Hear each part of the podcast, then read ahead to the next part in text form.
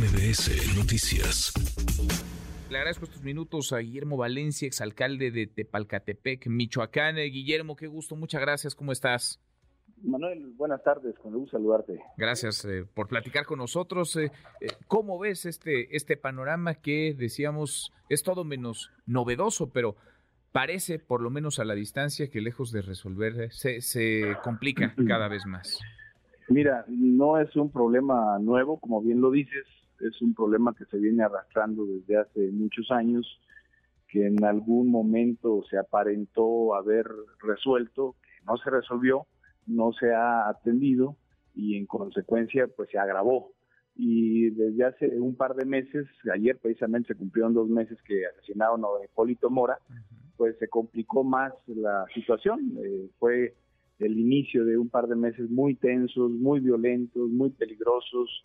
Eh, la semana pasada creo que ha sido de las más violentas en los últimos años, en donde hubo enfrentamientos, eh, homicidios, ejecuciones eh, y, por supuesto, los actos de violencia que el domingo se hicieron muy públicos a consecuencia precisamente de esta guerra que hay entre grupos del crimen organizado, pues por tener el control de este jugoso negocio de la extorsión a los limoneros, en donde desafortunadamente pues padecen los más vulnerables, que son los que cortan limón.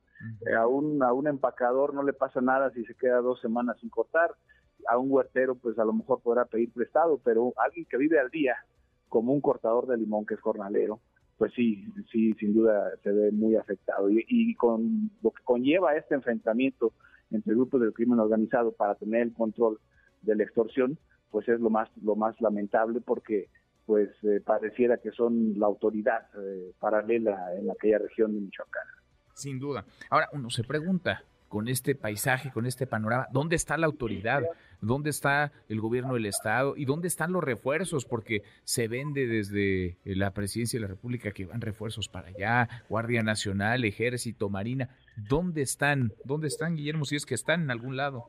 Bueno, si pudiéramos hacer cuentas de la cantidad de veces que se ha reforzado la estrategia de seguridad en tierra caliente, yo creo que no podríamos tener una cuenta exacta de lo reforzada que está la seguridad ya, porque siempre ha acaparado titulares mediáticos las estrategias de reforzar, eh, salen fotografías eh, de eventos eh, republicanos en las zonas militares donde están los representantes de todos los poderes, pero el problema persiste y si nos ponemos a hacer cuenta las cantidades de militares que han enviado a Tierra Caliente, pues yo creo ya habría más militares que ciudadanos allá.